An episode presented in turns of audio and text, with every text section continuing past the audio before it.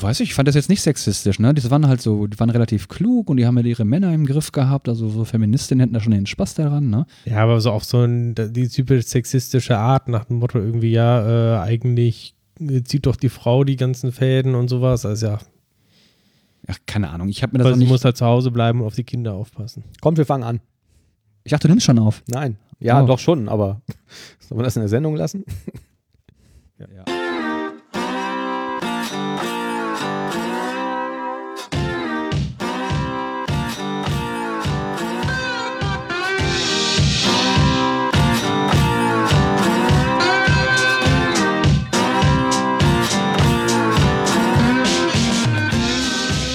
Hallo, ihr lieben DevCouchers. Es ist wieder DevCouch Time und wir begrüßen euch ganz herzlich zu der heutigen DevCouch Folge. Bei mir ist der Manuel Lewenk, der Thomas de Krause. Ich bin Oliver Vogel. Hallöchen. Hallihallo. Und wir wollen eigentlich direkt starten. Ich bin ja wirklich total überrascht. Ähm, normalerweise, ihr kennt es ja, wir warten immer aufs Essen und wir wollten gerade aufnehmen.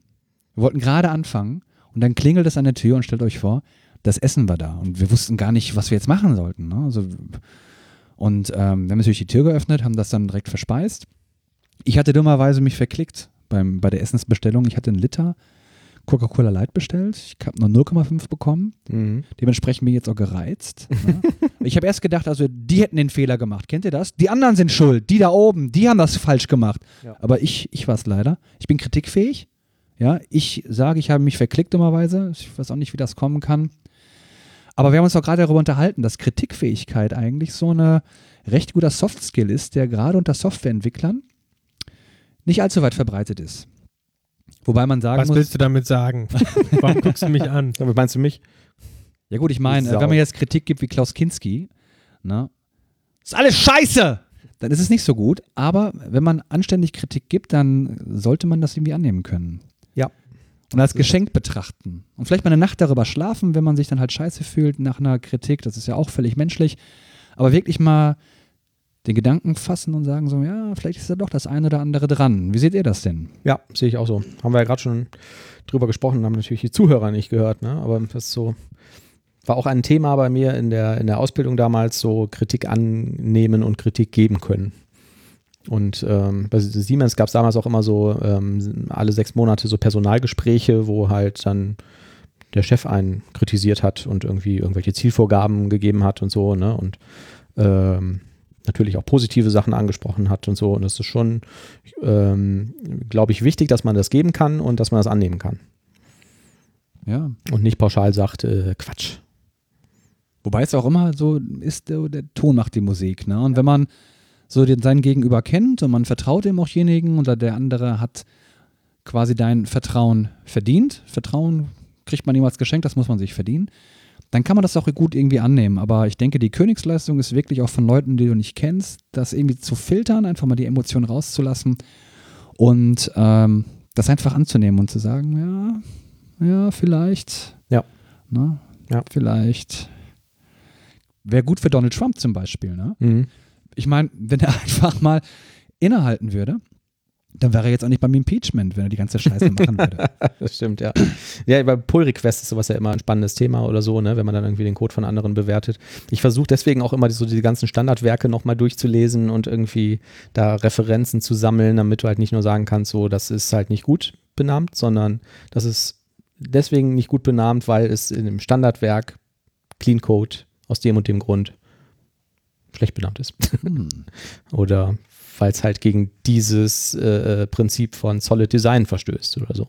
Ich meine, das ist ja auch eine Hilfe für den anderen. Ne? Man hat sich das nicht selber ausgedacht, sondern man Genau. jemand, der wirklich Ahnung hat. Ich habe ja keine Ahnung, aber der, der Ahnung hat, Ja. der sagt das so und so. Ja, ich Das bin ja nur der Messenger. Hm. Genau, bitte erschieß nicht den Boten. Ja. Ähm, Ich habe mir bei, wenn andere, sag ich mal, meinen Pull-Request kommentieren, äh, auch angewöhnt, erstmal grundsätzlich alles, was da ähm, angeregt wird, zu ändern, auch erstmal standardmäßig sozusagen zu übernehmen oder anzupassen. Es sei denn, ich habe einen wirklich guten Grund, ähm, warum ich sage, nee, das ist jetzt eine schlechte Idee, das irgendwie zu ändern. Ne? Ähm, ich glaube, das ist die bessere Grundhaltung, als erstmal zu sagen, okay, äh, ich gucke mir jeden Punkt an und äh, diskutiere den jetzt erstmal noch irgendwie, um zu ändern, sondern erstmal davon ausgehen, okay, der andere hat recht irgendwie und nur wenn man wirklich eine starke Meinung hat, nee, äh, Ja. das passt nicht, dann halt wirklich äh, vielleicht nochmal dann Das sollte ja, Ja, die Basis jeder. Diskussion eigentlich sein, ne? dass du irgendwie davon ausgehst, dass der andere recht hat. Oder zumindest recht haben könnte mit dem, was er sagt. Sonst Und häufig sind es ja auch ne? so Sachen, da sagt er, okay, ähm, ich finde, man kann es so machen, man kann es auch so machen, dann mache ich es halt, wie der andere sagt. Also, ja. wenn es mich nicht wirklich stört, irgendwie sowas, ähm, ich bin mit beiden Lösungen zufrieden, dann Hm. Ja, aber Ja. die, aber so die Königsleistung ist auch, wenn dir jemand Kritik gibt und du weißt eigentlich, das ist der Vollhonk des Projekts und dann wirklich nicht voreingenommen zu sein, sondern zu sagen, so, okay, ich höre mir trotzdem an, was er sagt und dann festzustellen, ups, er hat wirklich recht, Mhm. dann zu sagen, so, okay, ne, stimmt. Chapeau. Auch ein blindes Huhn findet man ein Korn. Ich meine, das ist nicht einfach, aber das ist ein Soft Skill und den kann man trainieren. Man kann das trainieren, dass man da drin besser wird. Und ich finde das gerade in Projektarbeit ähm, sehr wichtig, weil, wie wir auch beim, unterm Essensgespräch gehört haben, kann es sehr schnell zu Beef kommen zwischen einzelnen Softwareentwicklern, ne, die sich nicht irgendwie grün sind, weil der eine dem anderen irgendwas um die Ohren klatscht, was vielleicht sogar stimmen mag, aber dann eben äh, wirklich blöd formuliert ist und der andere, der hat gerade irgendwie, weiß ich nicht, noch nicht gegessen oder, oder einen schlechten Tag einfach, ne? Und äh, da kann halt im Projekt wirklich viel Feindschaft entstehen, äh, was im schlimmsten Fall sogar dazu führen kann, dass der andere vielleicht sagt so, nee, ich möchte mit euch gar nichts mehr zu tun haben. Dann verliert man sogar Ja, einen. Entwickler, der im Grunde genommen eigentlich ganz gut ist, vielleicht mal einen Fehler gemacht hat. Ne? Mm, Von daher ist das eine Sache, die muss man eigentlich vielleicht sogar üben. Die muss man, sollte man vielleicht sogar im Projekt etablieren. Das zu üben.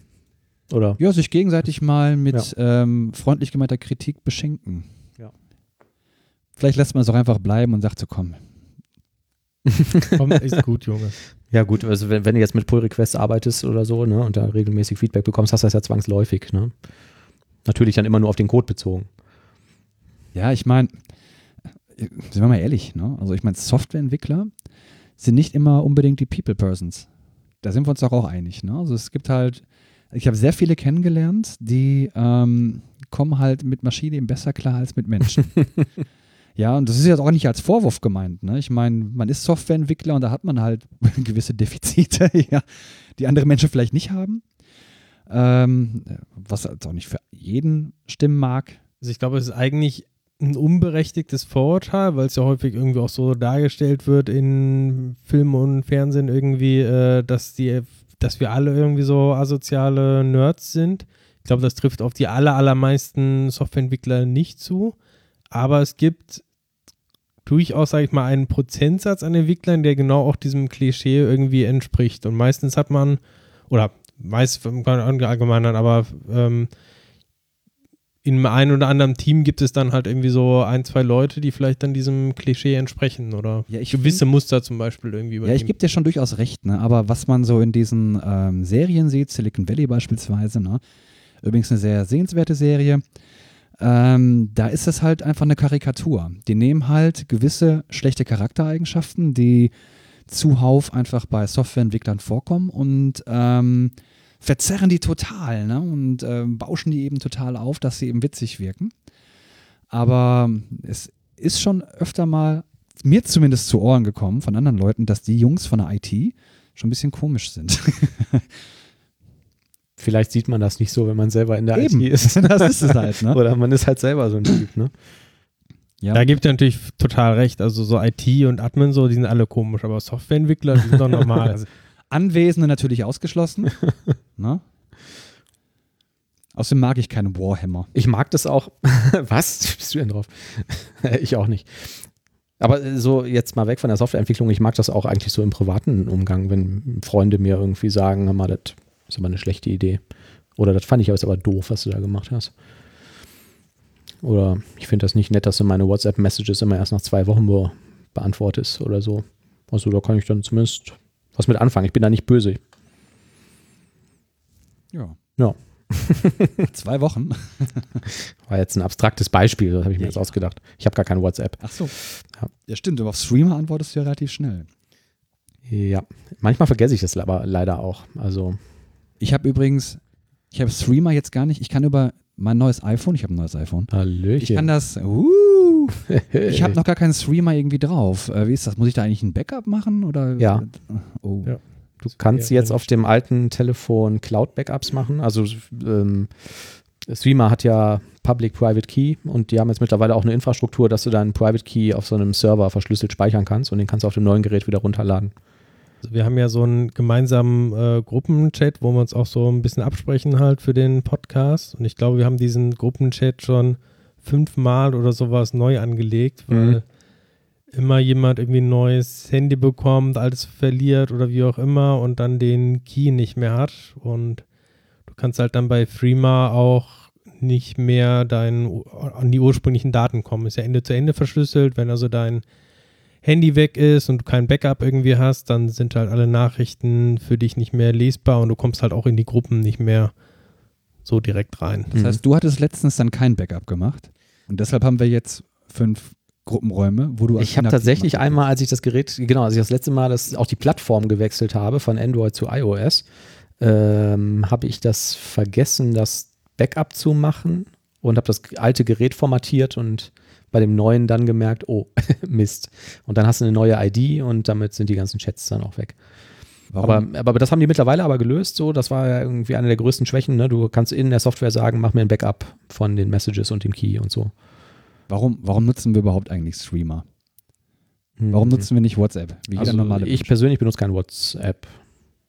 Das ist, glaube ich, so. Wir können gerne Signal benutzen oder Telegram oder sonst irgendwas, aber Ich glaube hauptsächlich wegen dem, was du da manchmal reinschreibst. Ne? Also wenn das jetzt irgendwie ähm, der Bundesnachrichtendienst oder äh, die, die Stasi oder wie auch immer irgendwie mitliest, dann Ja.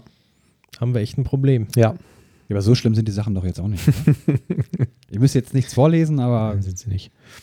vielleicht werde ich mir die alten Nachrichten mal durchlesen und dann euch dann still und heimlich recht geben. Bei mir persönlich war es so, um die Anekdote irgendwie noch kurz zu erzählen, dass ich ein, ähm, äh, ich habe Google Mail benutzt, den Google Kalender und auch WhatsApp und so und habe dann innerhalb von einer Woche, hatte ich, ich hatte so einen Eintrag im Kalender, ich habe mich damals immer regelmäßig mit Freunden getroffen, da stand aber nur der Name des Termins drin, nicht mit wem ich mich treffe, nicht wo ich mich treffe, sondern nur was und äh, freitags 19 Uhr einmal im Monat oder so. Und irgendwann habe ich eine Push-Message bekommen, wo dann irgendwie drin stand, so, jetzt musst du aber mal losfahren dahin, weil es starker Verkehr und äh, die und die sind schon da. Und ähm, ich dachte, hä? Also das, das Gerät hat damals dann, wahrscheinlich weil ich auch diesen Google-Standardverlauf hatte, getrackt, wo ich bin, wenn dieser Termin stattfindet. Und weil ich da schon dreimal war zu dieser Uhrzeit und die auch wussten, dass da andere Leute sind, die ich in meinen Kontakten hatte, hat er das halt irgendwie ermittelt. Ähm, ein paar Tage später habe ich einem ähm, Freund eine E-Mail geschrieben über Google Mail. Der hatte eine Anfrage, der brauchte damals einen Anwalt. Dann habe ich nur noch ähm, bei den Google-Suchergebnissen äh, Werbung für Anwälte bekommen. Obwohl ich nicht danach gegoogelt habe, sondern ich habe eine E-Mail geschrieben, wo das, wo das Triggerwort wohl drin stand. Ähm, und dann gab es noch eine andere äh, Sache, die was mit, mit Facebook zu tun hatte. Und dann habe ich mir gedacht, es ist vielleicht eine schlechte Idee, diese ganzen Daten zentral bei einem Anbieter ähm, zu lassen. Und ich möchte halt einfach nicht, dass Facebook das weiß. Und die, ähm, jetzt sagen viele, ja, die sind das aber verschlüsselt und so. Ja, aber wir wissen auch alle, dass die Metadaten viel wertvoller sind. Ne?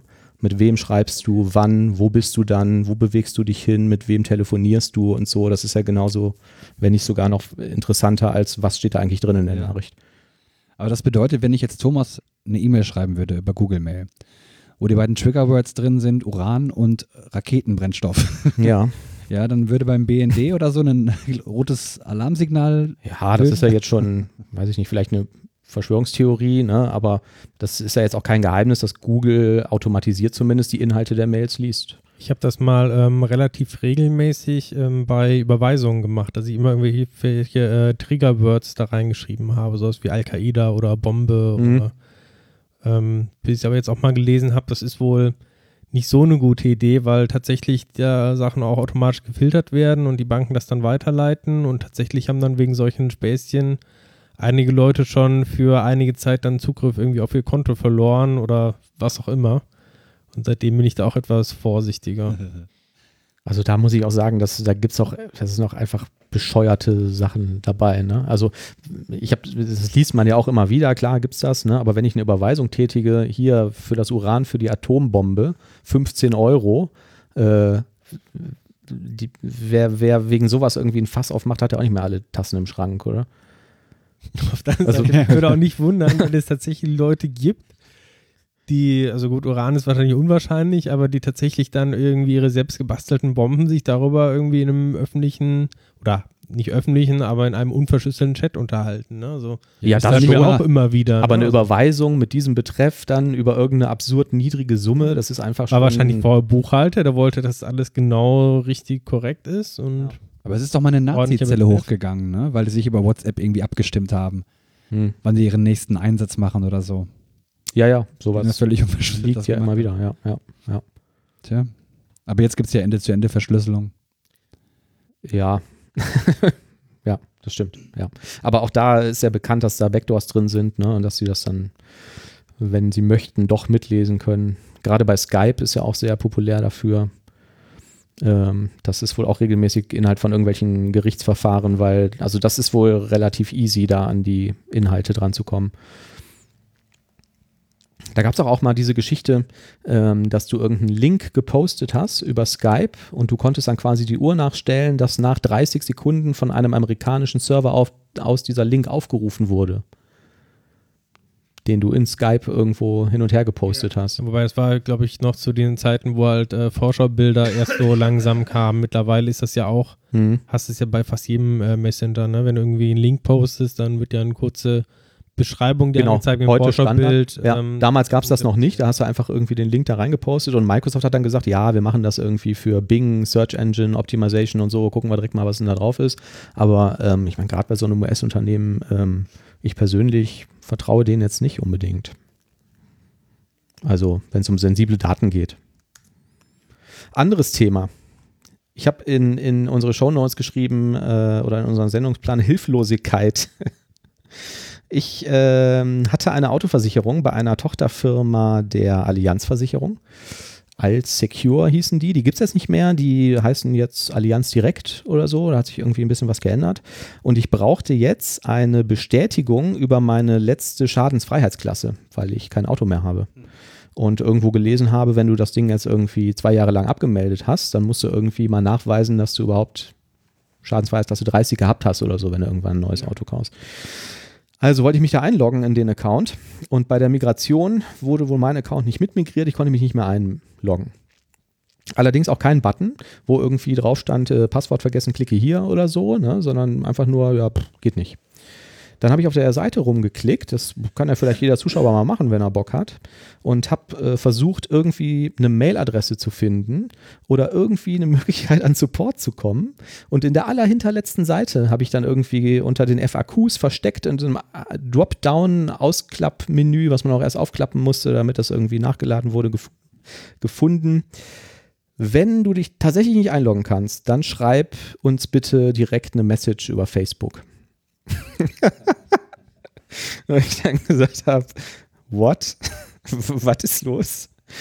Ähm, über meine Facebook-Meinung habe ich ja gerade schon, schon kurz anklingen lassen. Dann habe ich irgendwie weiter auf der Seite rumgeklickt und habe eine Seite gefunden, da war ein Chat unten rechts. Also so ein Button, ne, diese üblichen Support-Klamotten, wo du draufklickst und sagst, äh, ich hätte, brauche Chat-Support. Und da war dann so ein Mitarbeiter oder ein Bot, ich weiß es nicht da. Und dann hat er geschrieben, ja, was ist denn die Anliegen? Und dann sagte ich, ja, ich brauche bitte Hilfe bei der Erstellung von einem Facebook-Account. Und ähm, dann müssten Sie mir bitte sagen, wie ich auf Facebook Ihr Unternehmen finde. Und dann hätte ich noch zwei, drei Fragen zum Thema Datenschutz bei Facebook, wenn ich mich da jetzt anmelde. Ähm, da ist er dann aber gar nicht mehr drauf angegangen, sondern ähm, hat dein Mann meinen Account so wiederherstellen können. Ja. Ich hatte eine ähm, recht positive Support-Erfahrung vor einigen Tagen. Ich bin bei, ähm, ich habe meine äh, eigene Domain beim Anbieter Check Domain mhm. schon vor vielen, vielen Jahren. Die waren halt äh, eigentlich immer sehr, sehr günstig. Ich kann jetzt zu den aktuellen Preis nicht mehr sagen, ob das immer noch so ist. Ähm, aber ich hatte dann irgendwie Probleme nach einer Umstellung dererseits von den Servern E-Mails zu verschicken.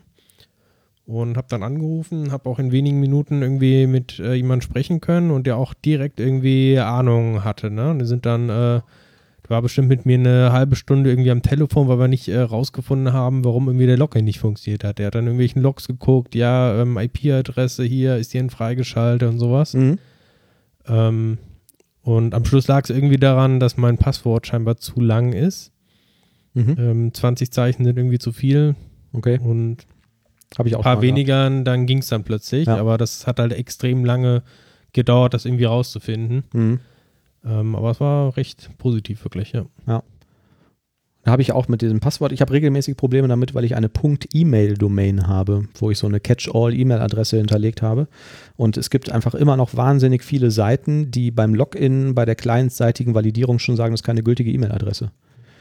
Und ähm, das ist dann natürlich ein bisschen ärgerlich. Und dann macht man oft irgendwie F12 die Tools auf und sieht irgendwie, ah, liegt da dran. Und dann ist natürlich nett, dass wir dann direkt einen Support-Fall aufmachen können und sagen können, ja übrigens in eurem Skript in Zeile 5 ist die Regular Expression falsch, die die Mailadressen validiert, weil das ist sehr wohl eine gültige E-Mail-Adresse. Direkt einen Pull-Request schicken. Ja, genau. Ja, meistens sind die ja noch irgendwie komprimiert oder minifiziert, aber so die Regular Expression findet man häufig, ne, mit der die Mails irgendwie validiert werden. Sind ja dann auch häufig die gleichen da drauf. Aber da habe ich auch oft Ärger mit. Nächste Geschichte noch äh, zum, zum Thema äh, schlechten Support. Ich habe einen ähm, äh, Rückenpräventionskurs gesucht. Es gibt ja von der Krankenkasse äh, zertifizierte Kurse, die man irgendwie machen kann. Ähm, habe bei meiner Krankenkasse auf der Webseite geguckt, Postleitzahl eingegeben, irgendwie Filter gesetzt, so was ich machen möchte und ähm, habe den ersten Anbieter angeschrieben und der antwortete mir dann irgendwie, ja, das ist irgendwie ein Fehler, so diesen Kurs biete ich eigentlich gar nicht an. Da dachte ich, na gut, das ist ja ärgerlich. Na gut, dann die gleiche Suchabfrage wieder gemacht, den zweiten angeschrieben und die sagten mir, ähm, nee, diesen Kurs bieten wir gar nicht an, so den haben wir zertifizieren lassen. Und dann habe ich irgendwie zurückgeschrieben, ja, okay, sie haben da noch fünf weitere Kurse dran stehen und dann sagten die, nee, die bieten wir alle nicht an. Die haben wir damals irgendwie zertifizieren lassen und die stehen dann irgendwie da drin. Und dann dachte ich, na gut, jetzt ist das ja ärgerlich, äh, wenn jetzt andere Leute, die bei der gleichen Krankenkasse sind, die gleiche Erfahrung machen. Also schreibe ich doch kurz der Krankenkasse über das Kontaktformular eine Message, wo ich mir drin schreibe, schönen guten Tag. Ich habe bei Ihnen nach Kursen gesucht. Der Kurs äh, X, Y, Z, ABZ und so, den gibt es übrigens nicht mehr. Können Sie den da rausnehmen oder das anpassen, damit nicht alle Leute immer wieder ja, diese gleiche negative Erfahrung machen. Darauf schrieb mir die Krankenkasse, nein, können wir leider nicht, weil es gibt die zentrale Prüfstelle für Prävention, die validiert diese Kurse für die Krankenkassen und von denen kommen die Daten und das wird bei uns nur äh, quasi durchgereicht von deren Server. Ähm, dann habe ich noch so ein bisschen Mail mit denen hin und her geschrieben und gesagt, ja, wie sieht denn der Prozess aus, wenn da falsche Daten drin stehen, die ich finde. Und Die sagten mir dann quasi, Fazit war halt, ja, pff, nicht unser Problem. Ähm, daraufhin habe ich die zentrale Prüfstelle für Prävention angeschrieben und gesagt, schönen guten Tag. Mit der Krankenkasse geschrieben. Die sagte mir, das wäre nicht deren Problem. Ich kann Ihnen jetzt mal mindestens fünf Kurse nennen, die da nicht äh, angeboten werden. Können Sie das korrigieren? Und dann sagten die, nö. Wir arbeiten ja, also wenn das ein Betrugsfall ist, dann äh, können wir das natürlich machen. Dann müssten Sie aber irgendwie Anzeige erstatten. Ähm, wenn das nur so falsch ist, nö, so, das ist eigentlich auch nicht unser Problem. Das muss der Anbieter machen. Der Anbieter hatte mir aber schon mitgeteilt, dass er kein Interesse daran hat und auch gar nicht wüsste, wie das funktionieren sollte. Ähm, so, dann habe ich hinterher eine E-Mail an die Krankenkasse und an die ZBP geschrieben und habe gesagt, sehr guten Tag, so, Sie sagen mir jetzt, die Daten, die auf Ihrer Homepage stehen, kommen nicht von Ihnen und Sie können die nicht korrigieren. Und die andere Stelle sagt mir, die Daten, die wir da liefern, die können wir auch nicht korrigieren. Gibt es einen Prozess dafür, um falsche Daten bei Ihnen zu korrigieren? Habe ich nie eine Antwort drauf bekommen. Wann hast du das denn abgeschickt? Vor einem Monat ungefähr. Will ich nochmal nachhaken, Kommt noch was. eine Antwort kommt. Die Ja. überlegen sich gerade noch einen Prozess. Ich hatte mir jetzt überlegt, ein Open Source Projekt zu starten, die quasi die Daten von der Seite grabben. Dann gehst du auf die Seite, dann wird dir zufällig ein Kurs angezeigt und eine Telefonnummer. Da kannst du kurz anrufen und fragen, guten Tag, buchen Sie den Kurs an? Und dann klickst du auf der Webseite auf Ja oder Nein. Und irgendwann hast du halt die echten Daten. Weißt du? Wobei Die äh, Kurse, die, die es wirklich gibt, wahrscheinlich bleiben da nur zwei übrig von zwei Millionen oder so. die Antworten, die du da bekommen hast, das hört sich so an, als wenn die schon seit Jahren da nichts mehr irgendwie anbieten. Ähm, ich habe ja auch manchmal diese Gesundheitskurse gesucht und da steht eigentlich immer drin dann zertifiziert bist oder angeboten bist und dann steht da ein relativ kurzer Zeitraum drin. Also dass ich Hm. eigentlich davon ausgehen würde, dass die eh immer nur so ein Jahr oder vielleicht mal zwei Jahre Ja. gültig sind. Ja, es ist zwei Jahre, das weiß ich Okay. zufällig, weil ich äh, schon mal so einen Kurs gemacht hatte und die Trainerin sich da neu zertifizieren lassen musste. Die müssen sich alle zwei oder drei Jahre, weiß nicht genau, neu zertifizieren lassen. Ähm, aber es gibt wohl einige Anbieter, die da drin stehen, die zertifiziert sind und die Sachen aus welchem Grund auch immer nicht anbieten. Ne? Also das eine war zum Beispiel so ein Turnverein, das hatte ich jetzt so interpretiert, dass die Dame, die das gemacht hat, die da den Kurs geleitet hat, wohl nicht mehr da ist. Aber trotzdem stehen da halt falsche Daten in so einer Datenbank und es ist für mich irgendwie ein Standardprozess, dass man irgendwie einen Prozess für Datenqualität hat. Also gerade wenn ein Kunde zu dir kommt und sagt, die Daten sind falsch und du sagst, ja, Pech gehabt. Ist doch, also Musst gucken. Ja, stell dir das bei Amazon vor. So, das Produkt gibt es gar nicht, was sie da anbieten. Ja, mit Pech gehabt. Haben so viele Produkte, Ja, bestellen sie erstmal, genau, bestellen sie was anderes. Ja. Also fand ich irgendwie, fand ich schade. Und das, man merkt halt immer so, das ist für mich immer so ein Frustlevel, dass du bei diesem First-Level-Support ankommst und das ist halt ein Prozess, der nicht, den haben die nicht und dann möchtest du irgendwas und sagen, ja, geht halt nicht. Ja, aber du merkst halt immer wieder, dass so, ähm, jetzt unabhängig davon, ob jetzt, ich meine, es gibt ja böse Zungen, die behaupten, das wäre hier eine, ähm, Service wäre hier so eine Art Wüstenlandschaft in Deutschland, ne? Ja. Aber merkst du immer, wenn es gerade um solche technischen Dinge geht, ne? Also jetzt nicht mehr Internet, bis 2024, wenn wir das ja in jeder Gießkanne haben, das sind, haben wir jetzt versprochen bekommen, ne? Aber sobald es irgendwas mit IT zu tun hat und äh, hapert es an allen Enden immer an den Prozessen, die linke Hand weiß nicht, was die rechte Hand macht und äh, ja, und aufgrund von Hilflosigkeit und vielleicht auch Ahnungslosigkeit machen die da halt lieber gar nichts, ne? Ja, aber eigentlich müsste, müsste doch auch jeder First-Level-Support-Mitarbeiter wissen, wenn das was ist, mit dem du dem Kunden nicht helfen kannst, warum wimmelst du den dann ab und sagst nicht, irgendwie kann ich Ihnen nicht helfen, ich leite das weiter. Ja, weil, das, weil das die Aufgabe ist von einem Callcenter. Ja, wahrscheinlich, ne? Also ich meine, ich hatte ja damals auch bei einem Callcenter gearbeitet im Second Level Support Ja. und da ging es darum, ja, nicht unbedingt in erster Linie eine Lösung zu schaffen, das natürlich auch, aber es ging darum, den Kunden so schnell wie möglich irgendwie zu bedienen innerhalb einer gewissen Zeitspanne, sagen wir mal fünf Minuten. Und dann sollte derjenige wieder aus der Leitung sein und vielleicht einen kleinen Hint bekommen haben, was er jetzt besser oder anders machen könnte. Hm. Und dann gab es halt verschiedene Eskalationsstufen, wo du sagen konntest, okay, jetzt schicke ich Ihnen mal einen Techniker raus oder ich schicke Ihnen jetzt eine neue Grafikkarte, aber das durftest du auch nicht allzu oft machen, weil sonst bestand die Gelegenheit oder die ähm, bestand die Möglichkeit, Hm. dass du eben gefeuert wirst. ja, das also sind, oft sind Leute verschwunden, die, mit denen hast du gestern noch gesprochen, dann waren die auf einmal nicht mehr da, Ja.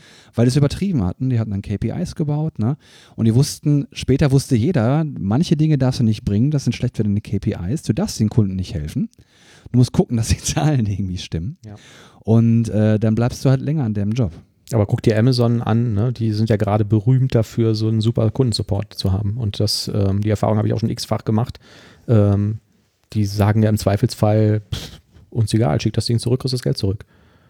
Ja, das war bei Oder, meinem. Ach, die Sendung ist verschwunden, ja, schicken wir dir neu. Das ist aber bei meinem damaligen Arbeitgeber aber nicht so der Fall. ne? Ja, ja. Die wollten halt nicht, die wollten halt Geld behalten. Und das sollte nichts zurückgeschickt werden. Die sollten auch nicht Ja. zurück nach Aldi, um das Ding Ja. umzutauschen. Aber da bestellst du dann halt, in, wenn du einmal diese Erfahrung gemacht hast, kein zweites Mal. Ne? Und auch bei Amazon geht es ja auch immer mehr darum, äh, dieses Call Deflection quasi zu machen, also dass die Kunden gar nicht erst äh, anrufen. Ja. Also es ist ja mittlerweile bei vielen, vielen Webseiten schwierig, überhaupt irgendeine Telefonnummer zu finden, wo du anrufen Ja, kannst. DHL zum Beispiel. Und auch bei Amazon ist es jetzt deutlich äh, mehr versteckt, als es jetzt irgendwie vor Jahren noch der Fall war, ne? wo du irgendwie mit zwei Klicks eine Telefonnummer hattest, hast du angerufen und dir wurde direkt geholfen. Mhm. Jetzt brauchst du schon 18 Klicks. Ja, trotzdem habe ich bei, also gerade bei Amazon immer nur positive Erfahrungen gemacht. Und da waren die unmöglichsten Sachen dabei. Also ich weiß auch noch, ich habe mal irgendwas bestellt und dann stand da irgendwie, ja, wird zugestellt und es war aber nicht da. Und dann habe ich da irgendwie auch irgendwie einen Chat aufgemacht oder so, da kannst du ja so einen Rückruf starten. Gesagt, ja, ist halt nicht angekommen. Und die sagten, ja, kein Problem, schicken wir halt nochmal. Und äh, dann kam die neue Lieferung und einen Monat später kam die ursprüngliche Lieferung und lag im Briefkasten. Und nett wie ich bin, habe ich dann wieder bei Amazon angerufen und gesagt, so, jetzt Sie haben mir das zweimal geschickt, so, jetzt ist das Original angekommen. Und sagten sie, ja, können Sie behalten. Ja. Also das finde ich guten Kundensupport, ne? Das hatte ich aber bei Zalando auch mal Ja. gehabt. Ne? Da hatte ich eine etwas umfangreiche Retoure gehabt, habe es hingeschickt und das ist niemals angekommen. Mhm. Ich habe dann irgendwie so ein paar Schuhe habe ich irgendwie behalten und den Rest halt zurückgeschickt, weil das irgendwie nicht gepasst hat oder die Farben waren nicht gut, bla bla. So, jedenfalls ähm, ist das Zeug, wie schon gesagt, nie da angekommen. Ähm, beziehungsweise doch laut DRL ließ sich nachweisen, es ist angekommen, aber dann ist es aus dem System verschwunden und ich habe dann irgendwann die, irgendeine Mahnung gekriegt und ich habe mich gewundert, warum ich die erhalten habe, die Mahnung, denn das Zeug ist ja eigentlich schon da. Ja. Ja, habe ich da angerufen und so und die haben gesagt, so ja, das ist kein Problem, das ist wahrscheinlich in unserem Lager irgendwie verschütt gegangen und ähm, füllen Sie einfach jetzt hier diese eidesstattliche Versicherung aus, ähm, packen Sie jetzt Ihren DRL-Schein dabei, Mhm. dass wir irgendwie die Sendungsnummer wissen und dann ist die Sache erledigt. Mhm. Na, und dann habe ich gesagt, so ja, habe ich gemacht und ähm, ja, dann werden wir Ihnen jetzt hier den kompletten ähm, Betrag halt anrechnen und so. Und die Schuhe, die schenken wir Ihnen jetzt auch dabei. Ja. Wegen der Unannehmlichkeit. Und das Ah, fand ja. ich ziemlich gut, ne? Ja. Ja. Ja. Also das sind nicht umsonst die äh, größten Unternehmen ne, in solchen Bereichen, Ja. die so mit Kunden umgehen. Ähm, auch nicht angekommen ist eine ähm, Frau, die äh, letztes Jahr von einem automatisch fahrenden Fahrzeug von Uber in den äh, USA, in Arizona überfahren wurde und tödlich verletzt wurde. Und da berichtet Heise jetzt, den Link gibt es in den Show Notes, dass es eine Auswertung gab, wie das zu diesem Unfall gekommen ist. Und das fand ich ganz interessant zu finden, äh, zu lesen. Also die Frau hatte quasi ein Fahrrad und ist damit quer über die Straße gefahren, als dieses Auto angefahren kam. Und das Problem war wohl, dass sie an dem Fahrrad mehrere Plastiktüten ähm, hingen hatte und nicht auf dem Fahrrad saß, sondern das Fahrrad geschoben hat. Und ähm, die Software konnte sich nicht entscheiden, was das denn jetzt ist für ein Fahrzeug. Und hat dann quasi immer wieder ähm, hin und her getoggelt und das nicht als Frau erkannt, nicht als Fußgänger, nicht als Fahrer, sondern als Vehikel. Äh, weil sie so langsam gegangen ist, konnte man dem kleinen, keine klare Bewegungsrichtung äh, zuordnen. Und ähm, dann ist es alle paar Sekunden passiert, dass die Klassifikation sich immer wieder geändert hat. Und dann braucht die Software immer wieder eine gewisse Zeit, um zu bewerten, was denn jetzt zu tun sei. Und ähm, es war dann wohl so, dass sie halt immer hin und her gesprungen ist zwischen Vehikel, unbekanntes Objekt oder Fahrrad.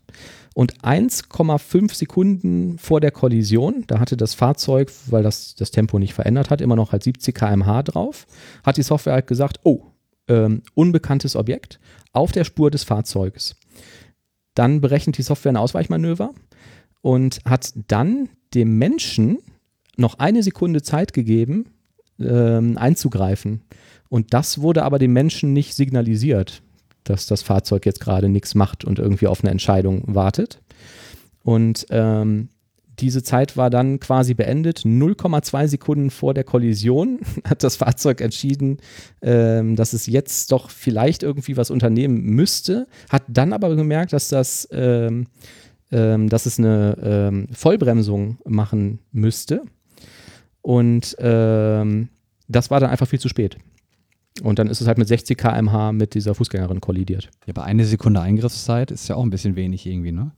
Bis du dann wirklich reagierst, sind ja dann schon mal vier, Ja, vor allen Dingen, wenn, Sekunden wenn die rum, ne? Software weiß, noch 1,5 Sekunden bis zum Aufprall, jetzt gebe ich dir eine Sekunde Zeit, um noch was anderes Eben. zu machen. Ne? Was soll, willst du in einer halben Sekunde noch machen mit einem Ja, Auto? du hast ja 70 erstmal eine? Reaktionszeit. Ja. die, das, dein Gehirn muss das ja erstmal verarbeiten, dass da was kommt. Da musst du entscheiden. Und dann musst du agieren. Dann gehen ja bestimmt sieben, acht Sekunden oder Ja. So irgendwie ins Land. Ne? Ja, das ist natürlich scheiße. Und warum, ich meine, warum geht jetzt der Algorithmus nicht hin, dass er total defensiv ist und sagt, Moment, da steht jetzt hier ein etwas größeres Hindernis auf der Straße und ich bremse jetzt erstmal präventiv? Ja, also zuerst mal, weil sich, weil das äh, nicht sicher war. Also die, die äh, Fußgängerin hat sich auf die Spur des Fahrzeugs bewegt und das Fahr die Software war erstmal nicht sicher, was das überhaupt ist und in welche Richtung es sich bewegt. Und als es dann halt klar war, okay, es ist jetzt auf meiner Spur äh, und es ist quasi egal, was es ist, ich muss eine Vollbremsung machen, dann kam halt noch dazu ähm, diese einen Sekunden Geschichte, die dann einfach nicht mehr gereicht hat, um das Fahrzeug Vermut- zum Stillstand zu bringen. vermute mal, wenn du ähm, entsprechend so Algorithmen zur Objekterkennung hast, ähm, dann hast du halt gerade bei Video relativ häufig, dass du irgendwie so Artefakte hast. Ne? In irgendeinem Frame meint der Algorithmus irgendwas zu erkennen. Hier ist, keine Ahnung, ein Stoppschild oder sowas. Und ähm, ist aber eigentlich was komplett anderes. Ist irgendwie ein, äh, einfach nur ein Laub irgendwie im Baum.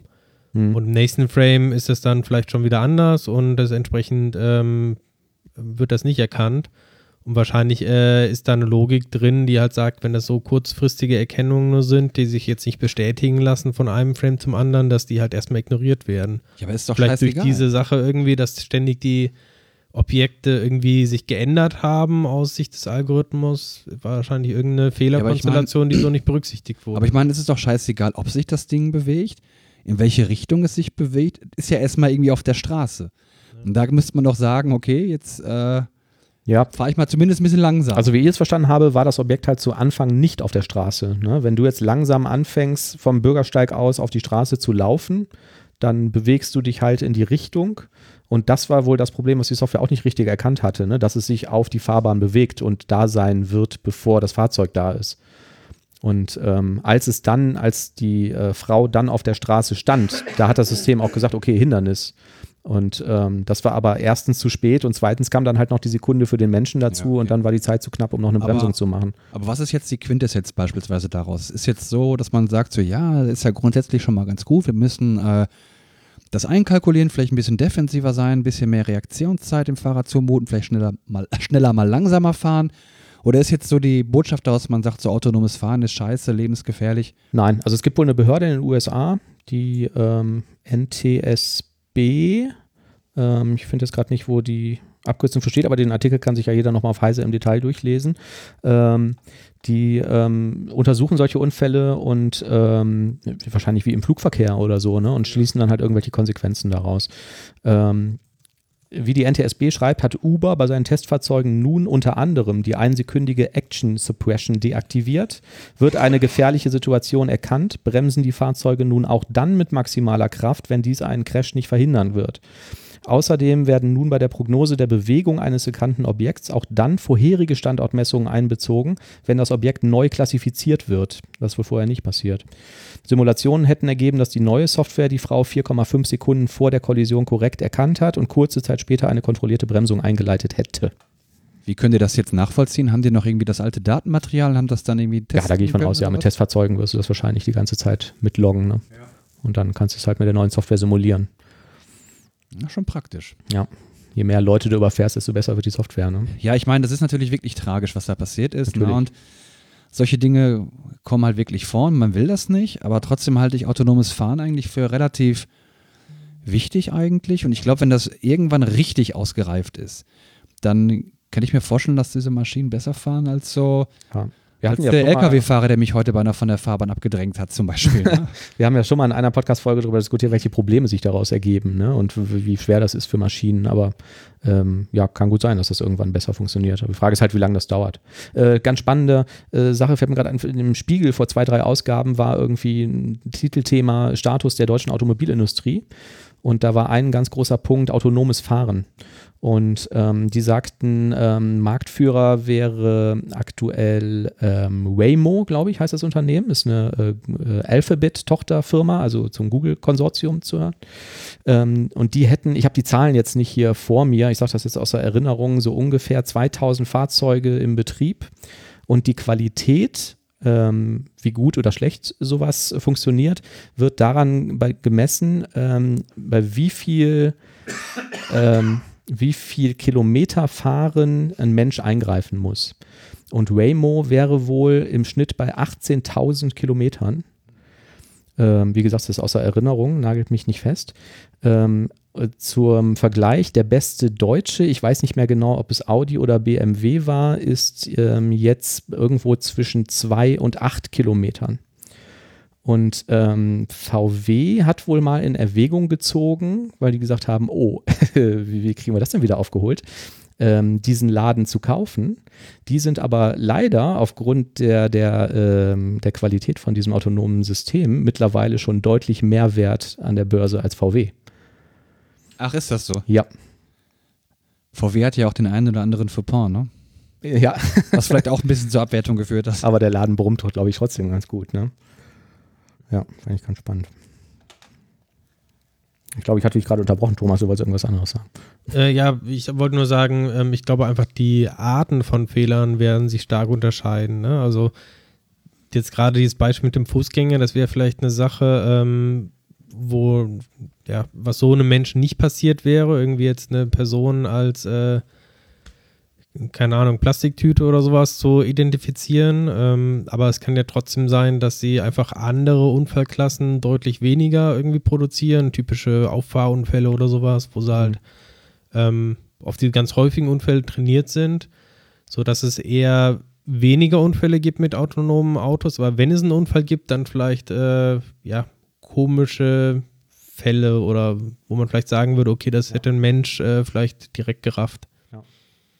Und ich glaube auch, ich meine, ähm, du wirst ja wahrscheinlich auch nie alle Fehler komplett ausmerzen können, ne? weil Mhm. das Verkehrsumfeld ist ja nicht statisch, sondern durchaus dynamisch und wer weiß, vielleicht kommt, wir hatten ja jetzt diese, diese mobilen Roller gehabt ne? und vielleicht kommt irgendwann der neueste heiße Scheiß, dass du so eine Sprungfeder hast, mit der du dich überschlägst und damit geht jemand über die Straße und das System weiß halt nicht, das, was das ist. Ne? Ist das jetzt ein Tier? Ist das jetzt Ja. ein Laub, was durch die Gegend wedelt? Ne, jetzt Ja. ein blödes Beispiel, aber Nee, aber darüber hatten wir ja schon irgendwas gesprochen. sein, ne? ne? Also es, du wirst immer Sachen haben, die die Software wahrscheinlich nicht korrekt klassifizieren kann. Also die Straße vor dir ist eingebrochen, weil ähm, da, was weiß ich, irgendwie ein Wasserrohr, Abwasserleitung geplatzt ist oder so. Ja, gab da auch irgendwie diesen, äh, ich glaube von Tesla war es ein Unfall mit so einem LKW, ne, wo er auch ungebremst gegen so einen LKW gefahren ist von der Seite, Ja, weiß ich weil irgendwie die Fläche irgendwie nicht richtig erkannt wurde Ja. und einfach nur als Ab beim ähm, Spurwechsel oder so, ne? Ich weiß auch beim Spurwechsel, ich dachte, das wäre auch so ein Quer da drauf irgendwie, weil die Fläche weiß des ich nicht. LKWs irgendwie nicht Hm. richtig erkannt wurde, weil Ja. die auch irgendwie da nur Kameradaten hatten Ja. und Also aktuell ist wohl auch einfach so, dass man jetzt ähm, oder Menschen können schon ziemlich gut Auto fahren. Ne? Also gerade bei so ähm, Situationen, die Software sehr schlecht einschätzen kann oder so. Ne? Auch im Zweifelsfall erstmal stehen zu bleiben. Also dieses Beispiel mit der eingestürzten Straße, weiß ich nicht, das ist wahrscheinlich, ich kann mir nicht vorstellen, dass das in irgendeiner autonomen Software heute irgendwie implementiert ist. Davon auszugehen, dass mal eine Straße vor dir zusammenbricht oder so. und eine Brücke einstürzt oder ein Komet vor dir niederschlägt. Ja. Oder du einfach aus dem Augen oder aus Erfahrung vielleicht weißt, hier spielen immer kleine Kinder und hier muss ich irgendwie einen größeren Bogen und sehr langsam fahren oder so, ne? Ja, man weiß es nicht. Naja, das hat ja bei Total Recall, bei dem ersten Film mit Arnie, hat es ja auch funktioniert. Kennt ihr noch diese autonomen Fahrer, diese Taxileute? Mit der Stimme von Eddie Murphy? Mm, ja, ist so lange her, dass ich den gesehen Oh, habe. wollen Sie hin? Ja, ich fahre Sie. da hat es ja auch funktioniert. Und ich, deshalb bin ich zuversichtlich, dass es auch hier eines Tages hervorragend klappen wird. Irgendwann. Ja. Ja. Sollen wir mal was zu Sof- Software sagen? Ja. Habt ihr schon den Chrome-basierten Edge bei euch installiert? Ähm, habe ich vor langer Zeit mal gemacht, aber das war sehr früh. Da hat Microsoft, glaube ich, irgendwie die erste Version veröffentlicht, so eine Preview-Version, die man installieren konnte, wo die aufgeführt haben, was sie da rausgebaut haben. Und da waren irgendwie, keine Ahnung, 30 Dienste oder so, die irgendwie Google-spezifisch sind, die da drin stecken, die sie jetzt erstmal wieder rausschmeißen mussten. Aber seitdem habe ich mir das nicht mehr angeguckt. Nee. Also soll am 15. Januar kommen. Mhm. Und ich würde ja tatsächlich überlegen, ob ich nicht ähm, den als Standard-Browser benutzen sollte, sofern er, sag ich mal, immer up-to-date gehalten wird. Mhm. Weil gleichzeitig Chrome so gefühlt ja ähm, eher schlechter wird. Also gab es jetzt auch viel Kritik, dass sie Adblockern das Leben schwieriger machen, Mhm. ähm, das teilweise unterbinden. Ach, wegen der, weil sie die Plugin-Schnittstelle verändert haben und so, ne? Und da Ja. bestimmte Sachen nicht mehr erlauben. Ja. Da bin ich mal Ja. gespannt, ob äh, Microsoft da das Ganze etwas besser macht. Ja. Preview-Version kann man, glaube ich, jetzt auch regelmäßig runterladen, ne? Ja. Ähm, ja, ich bin auch mal sehr gespannt. Ich habe mal in einem Microsoft, nein, das war kein Microsoft-Blog, ich habe in einem Blog gelesen, wo ein Microsoft-Mitarbeiter zitiert wurde, äh, warum die das überhaupt gemacht haben. Äh, war eine unverifizierte Aussage, aber er sagte, ähm, dass ähm, äh, Chrome ist, ist ja quasi der Standardbrowser. Ähm, sehr, sehr viele Features äh, sehr schnell supporten würde, beziehungsweise Google diese auf ihren Webseiten auch sofort einbauen würde, sobald der Chrome das supportet. Also die befruchten sich da quasi irgendwie gegenseitig. Und das ginge äh, mitunter halt so schnell, dass die mit dem Edge da nur sehr, sehr langsam hinterhergekommen sind. Und das führte wohl dazu, dass viele äh, Seiten mit dem Edge dann auch einfach nicht mehr optimal funktionierten und mit dem Chrome einfach viel besser gingen. Ja, Ja, weil betrifft auch nicht nur Edge. Ich glaube, es gab auch so einen berühmten Fall mit ähm, YouTube, Mhm. auf ähm, Firefox, wo auch, ähm, ja, zumindest laut Aussagen von einigen Firefox-Entwicklern wahrscheinlich sogar mit Absicht quasi etwas verbaut wurde, was bei Firefox zu einem deutlich langsamen Seitenaufbau irgendwie führt. Irgendein Ja. Bug oder ein Performance-Problem oder sowas, was halt bei YouTube da stark eingesetzt wurde. Ja. Und ja, Genau. das- Das, äh, sagte er quasi auch. Ne? Also Google betreibt natürlich dann auch die meist aufgerufensten Seiten wahrscheinlich mit ähm, YouTube und Google Mail und was wir nicht alles haben, äh, Maps. Ähm, und ähm, das wäre wohl immer ein Problem gewesen, dass die halt ein neues Feature auf die Webseite bauen, das quasi im gleichen Moment für Chrome rauskommt und das dann immer im Chrome besser funktionierte. hm. Ich persönlich nutze übrigens Firefox, ich auch. meistens. Fast immer. Ich nutze den Chrome. Mhm.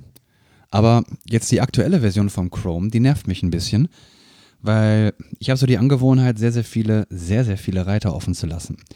Und ich bin immer dankbar, wenn es überhand nimmt, dass ich mir rechte Maustaste darauf den Reiter mache, den ich behalten möchte. Öffnet sich das Kontextmenü und dann gibt es diese Funktion, alle anderen schließen. Ja. So, und in der aktuellen Version, vielleicht bin ich auch zu blöd und sehe das nicht mehr, aber in der aktuellen Version hast du nicht mehr die Möglichkeit, alle anderen schließen, sondern du hast jetzt nur noch die Möglichkeit, ja, äh, die Reiter rechts von dir löschen oder schließen. Das bedeutet, ich muss jetzt den Reiter, den ich behalten möchte, ganz nach links schieben und dann sage ich ja, die rechts schieben. Mhm. Das fehlt mir irgendwie die Funktion. bescheuert. Also in der Regel will ich doch auch immer die Links von Ja, dem eben. abschließen, oder? Also Ich weiß auch nicht, ich was weiß nicht, wie das bei dir ist. Ich habe auch immer so tatsächlich so 200 Tabs oder so auf. Ich wollte Also gerade sagen, wenn ich mich richtig erinnere, immer wenn ich dir über die Schulter geguckt habe, weißt du Ja. gar nicht, dass es eine Funktion gibt, um die Tabs zu schließen. Also bei mir in Firefox sind die Tabs, ähm, glaube ich, so ungefähr so groß wie halt dieses Icon. Also Überschriften kann man da gar nichts mehr lesen. Und dann halt über die gesamte Bildschirmbreite. Und dann gibt es halt noch so ein Scroll-Ding, also so ein Pfeil, wo ich noch mehrmals draufklicken kann, um dann nochmal so vier Seiten oder sowas von diesen Ja. Tabs irgendwie ja, zu ich kann machen. das bestätigen. Aber Ich habe das schon irgendwann, gesehen. Mhm. ähm, das ist, äh, sag ich mal, so kann ich das ganz gut bei Firefox nutzen. Das habe ich zu Hause. Ähm, auf der Arbeit benutze ich tatsächlich äh, Chrome Mhm. Und habe da aber das Problem, die Tabs werden halt irgendwann so klein, dass ich noch nicht mal dann am Icon erkennen kann, um welchen Tab es sich handelt. Mhm. Und dann schließe ich in der Regel tatsächlich dann auch mal Tabs. Die schließe ich aber dann immer ganz links, weil ganz rechts kommen ja neue Tabs dazu. Ja. Dann habe ich so quasi so eine Art äh, Browser-Historie abgebildet über Ja. die Tabs. Ja. Deshalb finde ich, So eigentlich bräuchte man, wenn überhaupt, die Funktion tatsächlich ähm, alle Tabs links vom aktuellen Tab schließen. Ja, Außer in Kulturen, wo man andersrum liest. Ja, ich weiß nicht, also ich hätte gerne alles beim Alten gehabt. Ich hätte mir alle Möglichkeiten offen gehalten, aber offensichtlich war wohl Google oder das Google Chrome Entwicklungsteam der Ansicht gewesen, es sind zu viele Optionen. Na, und die meistverwendetste Option ist offensichtlich diejenige, dass sie sagen, ja, äh, die Tabs rechts schließen. Vielleicht werten die das irgendwie aus, ne, dass irgendwie von 100 Millionen Nutzern irgendwie 80 Millionen das machen Mit Sicherheit. Und alle Also anderen mit irgendwie Sicherheit nicht. werten die das aus, ja. Und nur solche Komplett-Nerds wie wir vielleicht, die nutzen das. Was mich eher nervt noch in Chrome ist, dass sie halt angefangen haben, das äh, www einfach nicht mehr anzuzeigen. Ja, das ha- hat, ähm, hat Apple mit Safari angefangen. Das hat mich auch wahnsinnig Ist mir nur gemacht. gar nicht aufgefallen. Also ich finde, äh, Safari ist noch schlimmer, Safari weil die zeigt zeigen ja, ja noch nicht mal die URL. nur die also, Domain an. Genau. Ja, mhm. Total Banane. Also, also die, genau, die Top-Level-Domain mit dem mit der Adresse. wahrscheinlich ist es reine Gewöhnungssache, aber jedes Mal, wenn ich irgendwie einen Mac benutzen muss als äh, Windows-Benutzer, ich kriege jedes Mal die Krise. Also die einfachsten Sachen. Irgendwie musste stundenlang suchen. Also Ja, ja. behaupten zwar Mac-Benutzer auch irgendwie regelmäßig über Windows, aber ich finde es echt ein Kram. meine sogar, also äh, dass in der ersten Version, wo Safari das hatte, hatten sie auch das Kopieren irgendwie völlig dämlich geregelt, weil ähm, du bist irgendwie auf amazon.de, klickst da so durch die Gegend und hättest dann eigentlich eine URL wie amazon.de slash articles slash item slash, hast du nicht gesehen? Ähm, und wenn du rechts, also zuerst mal siehst du oben nur noch amazon.de und wenn du rechts geklickt hast und gesagt hast, ähm, die Adresse kopieren, hast du in der Zwischenablage auch nur amazon.de gehabt und nicht die komplette URL. Du musstest links reinklicken und konntest dann kopieren. Dann hast du die vollständige gehabt. Mittlerweile haben die das nicht mehr, aber das war auch furchtbar. Ich habe letztens versucht, ähm, auf einem Mac für eine neue Kollegin quasi eine Entwicklungsumgebung einzurichten. Ne? Schön mit äh, Visual Studio Code und allem. Ja. Und es war echt ein Krampf. Also ich wollte irgendwie eine .npm-rc-Datei mit irgendwie Zugangsdaten zum VSTS im Benutzerverzeichnis ablegen. Mhm. Allein das war schon eine Riesenhürde. Erstmal zum Benutzerverzeichnis überhaupt zu kommen, war irgendwie ein Krampf, weil über diesen Finder oder wie das Ding heißt, Ja. du kommst halt nicht irgendwie zu dem, du kommst immer nur zu irgendwelchen Unterordnern und kannst halt nicht irgendwie von einem Wurzelverzeichnis irgendwo hin zu einem ganz bestimmten Verzeichnis navigieren. Und ich habe es zumindest nicht gesehen. Mhm. Ähm, dann haben wir es aber irgendwie, äh, okay, das kannst du noch über ein Terminal oder so machen, eine Kommandozeile, ähm, verschiebst halt das Ding. Ja. Dann wollte ich überhaupt die Datei erstmal anlegen. Mhm. Aber ich konnte keine .npmrc-Datei anlegen, weil es sagt, Dateien mit Punkt sind irgendwie Systemdateien oder keine Ahnung, darf ich nicht anlegen. Mhm. Das ging nicht. Ja.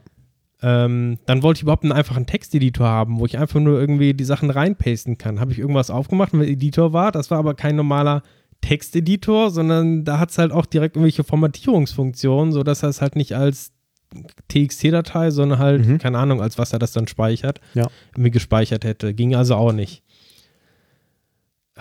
Ich hab, muss dann tatsächlich bei Visual Studio Code konnte ich das dann quasi machen, habe quasi bei Visual Studio Code mehr oder weniger die, einfach die gesamte Festplatte geöffnet, konnte dann zu dem Verzeichnis hin navigieren, da auch Dateien anlegen und speichern, aber es, Mhm. Ich habe mich so gefühlt wie in Windows, wo man erstmal so äh, irgendwie Windows äh, 98 Zeiten tausende Sachen irgendwie umstellen musste, so Dateinamen, Erweiterungen einblenden Ja. und Unsere Linux-Zuhörer sagen jetzt, ja, du hast oder- halt keine Ahnung, ne? Du hättest eigentlich ein Terminal aufgemacht und hättest es einfach daran gemacht und dann hast du da irgendwie ein Vim drin oder so und hättest das damit gemacht und sowas. Ja, das stimmt. Aber ähm, Ja, ich glaube, ich ja, habe sogar kann das nachvollziehen, was versucht, du aber sagst. ich bin mir ja. noch nicht mal sicher, ob da Vim überhaupt standardmäßig installiert war. ja, ich glaube, die haben mittlerweile einen anderen, aber okay. es ist sehr viel Zeug standardmäßig ähm, installiert, was du nutzen kannst.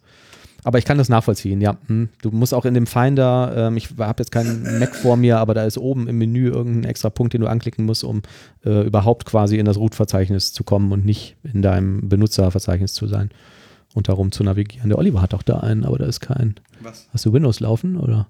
Nee. Wenn du da einen Finder aufmachst, wie man da aus seinem. Ach, ist ja egal. okay, aber ich, ich äh, fühle mit dir nach. Es ist äh, vielleicht auch nicht für solche Leute gemacht. Die Entwicklungsumgebung, ja, die Entwicklungsumgebung. Für solche Leute. wollen. Genau. Eine ganz andere Erfahrung mit Entwicklungsumgebungen habe ich auch gemacht äh, vorletzte Woche. Und zwar habe ich mal Visual Studio Code online ausprobiert. Habt ihr es mitbekommen? Wurde jetzt von Microsoft auf der Ignite äh, ja vorgestellt. Nein, habe ich nichts von mitbekommen, da war ich im Urlaub. Ich glaube, Oliver, du hast erzählt, du hast es auch mal probiert. Warst nicht so begeistert? Ja, ich habe mich ähm, vielleicht auch nicht intensiv genug damit beschäftigt, wie man es vielleicht tun sollte. Ich wollte einfach mal damit ein Projekt öffnen und mal gucken, was das Ding so kann. Ja, also nochmal Das zur Erklärung, nicht so- es ist quasi ein, also ein Visual Studio Code, äh, wie man es kennt, aber es läuft halt im Browser quasi gehostet auf ähm, virtuellen Maschinen, die in Azure laufen. Ne? Aber dann Also, sollte es erstmal Visual Studio Code Online heißen. Irgendwie, weil ich habe mich auch gewundert. Ich habe erwartet, läuft jetzt Visual Studio, aber es war natürlich unschwer zu erkennen, dass der Visual Warte Studio mal, warte mal, warte mal, ihr habt mich jetzt gerade schon abgehangen. Ähm, Visual Studio Online im Browser ähm, liegt ja irgendwie nah. Das war ja, ist ja vorher auch nur so ein Elektron-Projekt gewesen oder so, ne? Das jetzt da in den Browser zu laden, ist ja wahrscheinlich relativ simpel. Warum brauche ich da jetzt virtuelle Maschinen auf Azure? Zum Kompilieren. sie laufen nicht im Browser, sondern du hast quasi so eine Art äh, Terminal-Fenster. also ähm, ist nicht ein Terminal in dem Sinne, dass jetzt nur irgendwie Grafikdaten und Tastatureingaben hin und her übertragen werden, sondern du hast schon quasi die Oberfläche, die UI läuft im Browser, Ja. aber die ganzen Services und so laufen im Hintergrund. Okay. Das haben sie ja eingeleitet quasi auch, ähm, mir fällt jetzt die- diese Remote Extensions, äh, heißt es glaube ich bei Visual Studio Code, ne? Du kannst ja Mhm. mittlerweile, ähm, wenn du auf Windows-Rechner ein Visual Studio Online hast, kannst du dich ja connecten quasi auf das ähm, Linux-Subsystem, was läuft und direkt da irgendwie drin arbeiten oder du kannst auch direkt in einem Docker-Container irgendwie dich damit Mhm. verbinden. Okay. Also das Visual Studio ähm, Code wird quasi dann so zweigeteilt. Der Kopf, die UI, läuft dann entsprechend auf deinem Windows oder halt in dem Fall jetzt im, Browser. Ja. Ähm, und das Backend, sag ich mal, läuft halt ähm, wo auch immer. Und in dem Fall halt auf irgendwelchen virtuellen Maschinen in Azure. Die musst du aber nicht selber erstellen, sondern das macht quasi alles Microsoft für dich. Ähm, Okay, das Und Backend rechnet das ab. heißt aber äh, jetzt zum Beispiel, wenn ich jetzt sage, irgendwie File New Project, dann habe ich nicht die Dateien physisch bei mir auf der Platte und der Browser verwaltet die, sondern die liegen auf irgendeiner Maschine. Genau. Irgendwo in der Cloud. Und wenn ich sage, füge mir ein neues äh, NPM-Package oder ein, ein, ein NuGet-Package hinzu, dann passiert das dort. Genau, Und du kannst der lädt beim- nicht auf meine Maschine. Ja, du kannst beim Erstellen quasi von so einer Visual Studio Online-Instanz auswählen, was du für eine Maschine haben möchtest. Okay. Da gibst du zwei zur Auswahl. Eine etwas schwächere und eine stärkere. Ja. Genauen Daten weiß ich jetzt nicht mehr. Ähm, ich glaube, die stärkere war irgendwas 8 GB RAM oder sowas. Ähm, Und- aber ja. ich sag mal genug, damit man halt beim normalen Projekt irgendwie mitarbeiten kann. Was war jetzt deine Kritik, Oliver? An Visual Studio Online? Wo- Ja, was- weiß ich nicht. was Ich habe mir das kurz angeguckt. und Ja. Ich wollte irgendwas öffnen und habe dann gedacht, ich, okay, in meinem, ähm, ich kann jetzt vielleicht einfach ein Projekt öffnen in meinem Azure DevOps und das klappte dann nicht so auf Anhieb. Ja, ich habe die Mhm. Solution irgendwie nicht gefunden. Ja, dann habe ich mir gedacht, so, das doch irgendwie Visual Studio Code und kann ich jetzt überhaupt eine Solution öffnen und die du lokal liegen ja, und dann habe ne? ich mir gedacht, so komm, scheißegal, dann machst jetzt wenigstens mal eine Konsolenanwendung und dann habe ich ja auch kein Template dafür gefunden. Da habe ich mir gedacht, ach, was soll der Scheiß, keine Zeit. ich muss hier Bugs fixen. Also habe ich tatsächlich auch relativ lang gebraucht, weil ich hatte noch nie die Erfahrung gemacht, in Visual Studio Code wirklich von null irgendwie eine C-Sharp-Anwendung zu machen. Ähm, weil, also meistens hatte ich irgendwie in Visual Studio, irgendwie sage ich dann neu von Template, dann hast du irgendwie deine Standard ASP.NET und Core-Anwendung. da musst du wahrscheinlich irgendwie ein Terminal Und- aufmachen und sagst .NET New und Genau, da bin ich dann später drauf ne? gekommen. Erstmal hatte Ja. ich halt dieses leere Visual Studio Code Fenster Mhm. und habe dann irgendwie erstmal eine ähm, C-Sharp-Datei halt irgendwie angelegt, aber allein mit einer C-Sharp-Datei kommst du ja nicht hin. Du brauchst ja eigentlich auch eine Projektdatei und so weiter. Und Ja. Dann konnte ich mich irgendwie wieder dunkel erinnern, dass es ja dieses .NET New irgendwie gab, äh, einfach mal eingetippt und ähm, dann kriegst du ja auch direkt zur Auswahl dann irgendwie so ähm, Mhm. etliche Templates. genau. Wenn du das gemacht hast, dann ja, dann hast du halt auch einen Visual Studio Code direkt was Vielleicht, vielleicht, wenn ich eines Tages die Muße habe, gebe ich Visual Studio Code online nochmal eine zweite Chance. Ja. Es ist ja wirklich fast gut. Na? Also ich, ich sag mal so, ne, für mich war dieses, ich hoffentlich äh, äh, steinigt mich jetzt keiner, aber dieses .NET New auf der Kommandozeile war für mich eigentlich immer nur so eine Krücke dafür, dass du sagen kannst, so das kannst du unter Windows eintippen und unter Mac und Linux funktioniert das genauso. Aber wenn ich mir das frei aussuchen kann, starte ich immer Visual Studio auf der Windows-Maschine und klicke auf Dateien neu und habe einen schönen Projektbrowser, wo ich durchklicken und filtern und suchen kann und so. Ich finde das mit der Kommandozeile ist ja jetzt nicht produktiver oder in irgendeiner Form besser, das darüber zu machen. Ne?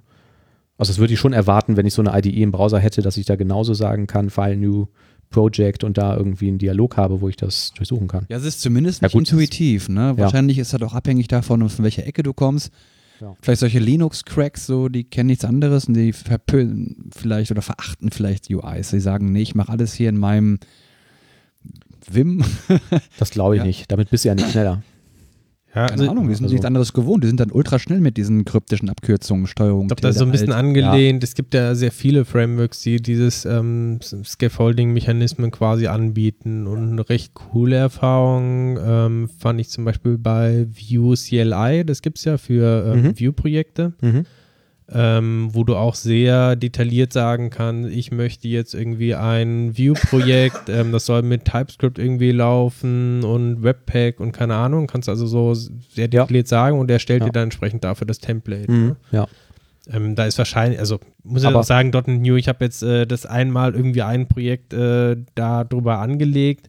Ich weiß nicht, wie viel da jetzt drin steckt, aber ich könnte mir vorstellen, dass es vielleicht einfacher ist, auch aus der Community da irgendwelche Templates reinzukriegen und das zu erweitern, Mhm. Ja. als jetzt dieser ähm, UI-Dialog in Visual Studio, ne? der ja auch, muss man ja ehrlich zugeben, oft ziemlich veraltet dann irgendwie war. Ne? Also Mhm.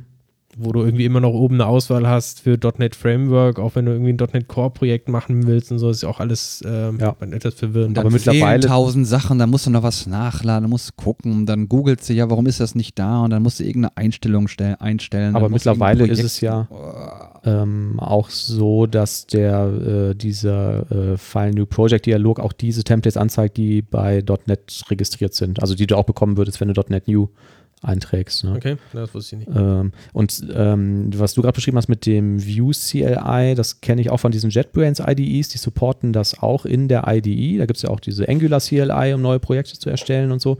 Und auch die webben das dann. Also du kannst sagen, Ähm, bei Vue weiß ich es jetzt nicht, aber ich gehe davon aus, dass es genauso funktioniert wie bei Angular. Du kannst sagen, ich will ein neues Angular-Projekt machen. Unter der Haube starten die ähm, diese Angular äh, Command Line CLI und zeigen dir dann zumindest eine Liste an von, also grafisch in einem Editor, wo du draufklicken kannst von allen Projekten, die du da zur Auswahl hast und so. Ne? Der Flow und der Ablauf und unter der Haube ist das die CLI, aber die äh, machen die halt zumindest irgendwie Fenster drum, dass du durchsuchen und klicken kannst und so. Mhm. Was, ähm, ja, also ich habe einfach den Eindruck, da ist man immer ein bisschen schneller mit. Das ist zumindest übersichtlicher, ne? Wird mir jetzt wahrscheinlich jeder widersprechen, der sagt, nein, du hast keine Ahnung, du musst einfach dort Ja, wofür- View, äh, Console, Enter, fertig, Wofür braucht schneller. man jetzt Visual Studio Code online? Also da wollte ich mal zurückkommen. Ich fand die Erfahrung eigentlich gar nicht so schlecht. Ich bin halt noch auf dem normalen Visual Studio, fühle ich mich wohler ähm, als jetzt im Visual Studio Code, einfach weil ich es nicht so häufig benutze. Wenn ich aber jetzt tatsächlich ähm, auch im ja, normal Visual Studio Code immer benutzen würde, dann finde ich diese Online-Experience jetzt nicht deutlich schlechter. Also ich kann mir, und ich finde, es hat auch gewisse Vorteile. Du kannst halt deine Arbeitsumgebung wirklich überall hin mitnehmen. Ne? Also Ja. ich habe es jetzt auch so, dass ich mehr Rechner quasi habe, auf der meine Entwicklungsumgebung läuft. Und die musst halt immer synchron halten. Also musst dann immer wieder pullen, neu kompilieren. Und das ist schon bequemer mit der Visual Studio Online.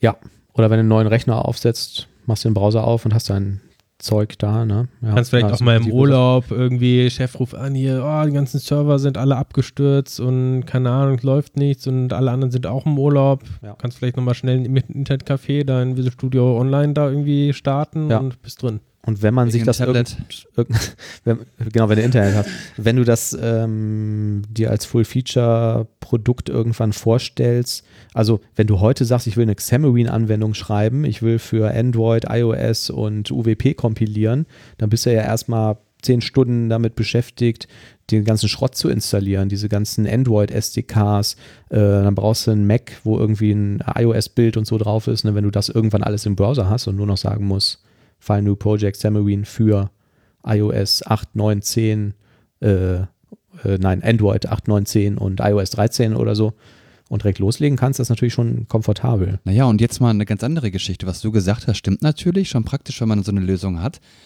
Aber es gibt da jetzt auch ein Feature von Azure, das ist in der Preview. Und zwar, dass du eine Remote Desktop Session machen kannst, unmittelbar im Browser. Ja, und ich meine, theoretisch, der guckt mich so fragend an, so völlig Ja. entsetzt. Ich habe das gesehen. Das bieten die gerade an, das ist in der Preview. Man kann das kostenlos testen. Ich habe noch nicht die Zeit gehabt, das zu machen. Das, das Und der ist würde einfach der sicher- über, Remote Desktop Client in JavaScript quasi. Ich habe keine Ahnung, wie wahrscheinlich. Ne? Ja, also, du hast es ja, wirklich im aber Browser. So, ja, stelle ich mir das jetzt vor. Ja, hm. Na, ähm, genau wie bei den Synology-Maschinen. Das ist ja auch sowas ähnliches. ja, ja, ja, ja, ne? ja, ja. Ich hab ich So ist das halt dann ja. auch. Hm. Und äh, da kann man sich ja auch vorstellen, dass man eigentlich hingeht und sich dann irgendwie kurzfristig irgendwie so eine Höllenmaschine zusammenklöppelt. Ja. Ne, mit, was weiß ich, fünf Prozessorkernen und 8, 36 oder 64 Gigabyte RAM, keine Ahnung. Ne? Hm. Und dass man dann mit seinem MacBook dann halt schnell zum Starbucks geht, wo eine einigermaßen gute Internetverbindung ist äh, und dann eben den Bug fixt. Ja, ist auch eine Möglichkeit, was ich allerdings ganz cool fand beim äh, Visual Studio Online ist, wie das da mit der Abrechnung funktioniert, weil du musst halt nicht jetzt irgendwie deine äh, Virtual Machine irgendwie starten und dann auch gucken, dass du die ähm, am Ende des Tages auch äh, bitte beendest, weil die dich irgendwie, keine Ahnung, 300 Euro am Tag oder so kostet, ähm, sondern du, du hast zwei verschiedene Preise. Du hast einen aktiven Preis, das heißt, solange du da irgendwie drin arbeitest, wird das abgerechnet. Und nach einer bestimmten Idle Time, die kannst du auch irgendwie konfigurieren, wenn ich mich recht erinnere, ähm, dann zahlst du nur noch so eine Idle Time quasi. Ne? Die ist halt ein Bruchteil von diesem Aktivzeit. Ich glaube, das Aktive, das lief so raus auf so 1, 2 Euro pro Stunde. Nagelt mich nicht auf den Preis äh, fest. Mhm. Ähm, ja, so dass wenn man jetzt äh, manchmal für eine 40-Stunden-Woche, ja, kommt man dann irgendwie, ich meine, es wäre so um die 100 Euro oder sowas, was da im Monat zusammenkam, aber ich weiß es auch nicht mehr genau. Kommt natürlich auch darauf an, äh, welche von diesen Maschinen man nimmt. Ne? Da hat man ja zwei zur Auswahl. Na gut, ich meine, sag mal so, gut zu wissen, dass man es könnte. Ja. Ob man es dann wirklich macht, hm, wer weiß. Die wahrscheinlich, Zeit. also die Reise wird dahin gehen, ne? Wenn du jetzt irgendwie so zehn Jahre in die Zukunft denkst, ich kann mir nicht vorstellen, dass du dann echt noch sagst, irgendwie, ich installiere mir jetzt hier mein Visual Studio mit 100.000 Abhängigkeiten und so und patche das andauernd, ne? Das kommt ja noch dazu, diese ganzen Updates andauernd zu installieren, das fällt ja alles weg. Ja, ich weiß, dann sollen sie halt einfach Visual Studio nehmen, dann Mhm. irgendwie nachbauen und eben dann halt in, in den Browser bringen. Oder vielleicht sollte das die Firma JetBrains mit Rider machen. Und die können dich auch einfach zwingen dazu, das zu machen. Ne? Also die können ja sagen, pass auf, alle äh, Azure-related Projekte kannst du nur mit Visual Studio Online benutzen. ja, also ich hätte jetzt nichts dagegen, wenn das dann ordentlich funktioniert. Ja, ja, klar. Ja gut, das ist jetzt eine Preview-Version, muss man sagen. Ne? Ah, ist eine Preview-Version. Klar. Ähm, ich mach mal weiter. Wir haben nämlich noch einiges, was von der Ignite Oh ja. vorgestellt Ja, worden ja. Die ist. Ignite. Ähm, SQL Server 2019 ist draußen. Wuhu. Ähm, wusstet ihr, dass äh, man mit SQL Server schon in der letzten Version teilweise auf andere Datenquellen zugreifen konnte mit TSQL? Nein. Was Also- sind andere Datenquellen? Also in 2016 war das noch relativ beschränkt. Da konntest du irgendwie auf Blob Storage oder sowas zugreifen und darüber Queries machen und das Ganze alle mit der normalen Absprach, äh, Abfragesprache. Ich habe jetzt leider den Namen vergessen irgendwie. Das ist ähm, doof, aber auf Den jeden Namen Fall des Features? den Namen des Features. Ach so, ja, genau. okay. Das ist halt Nee, so ein äh, nicht, ja. Multi-Ding. Ja. Das haben sie aber jetzt in 2019 äh, deutlich aufgebohrt, sodass sie jetzt äh, quasi mit SQL Server Syntax kannst du auch ähm, auf Oracle Datenbanken zugreifen und die queryen oder auch sowas wie MongoDB. Also da gibt es jetzt ganz viele Adapter quasi und äh, kannst darüber Queries laufen lassen. Das fand ich interessant. Nennt Ja. sich irgendwie läuft ein Stichwort dann Data Virtualization. Mhm. Ähm, mit dem Management Studio, dem neuen. mit dem Azure Data Studio. Das ist ja dieses Ding, was glaube ich auch auf dieser Visual Studio Code Basis oder zumindest auf Electron läuft. Das Azure Data Studio haben sie auch ähm, sehr stark aufgebohrt. Also da hast du jetzt ähm, schöne Visualisierungen, kannst du da teilweise drüber machen ähm, oder halt diese ganzen ähm, ja, generellen Queries. Du kannst mit ähm, Jupyter Notebooks arbeiten. Da kann ich vielleicht gleich noch was zu sagen. Ähm, das ist nämlich separates Thema nochmal auf der Ignite gewesen. Und ja, äh, insgesamt ist die Unterstützung von Big Data wohl nochmal größer. Du kannst jetzt irgendwie direkt ähm, auch aus dem Data Studio oder sowas so ganze ähm, Cluster direkt erstellen. Ähm, Mhm. genau. Okay. Bisschen Verschlüsselung haben sie noch erweitert. Du kannst jetzt irgendwie einzelne Daten in so Enklaven auslagern, wo dann kein direkter Zugriff mehr auf die entschlüsselten Daten so möglich ist. Ich glaube auch nicht mehr dann als Admin Mhm. und nur in einem so einen getrennten Speicherbereich irgendwie im SQL-Server. Da werden dann die Daten on the fly halt entschlüsselt, verarbeitet und ähm, gegebenenfalls zurückgegeben. Ja. Und der ist jetzt schon verfügbar. Genau. Ja.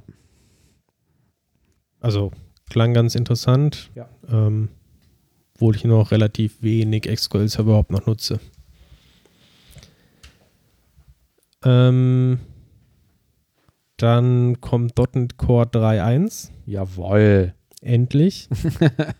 das ist in der Preview 3, wird aber wahrscheinlich dann in den nächsten Wochen final werden. Da gibt es eigentlich nicht wirklich was Spannendes, aber es ist halt das Stabilitätsupdate und auch ähm, das, äh, wo es Long-Term Support gibt von Microsoft. Das heißt, Microsoft sagt eigentlich 3.1 ist so das Release, ähm, was man jetzt anpeilen sollte, wenn man sich jetzt überlegt, auf Mhm. ähm, 3.0 oder 3x generell umzustellen.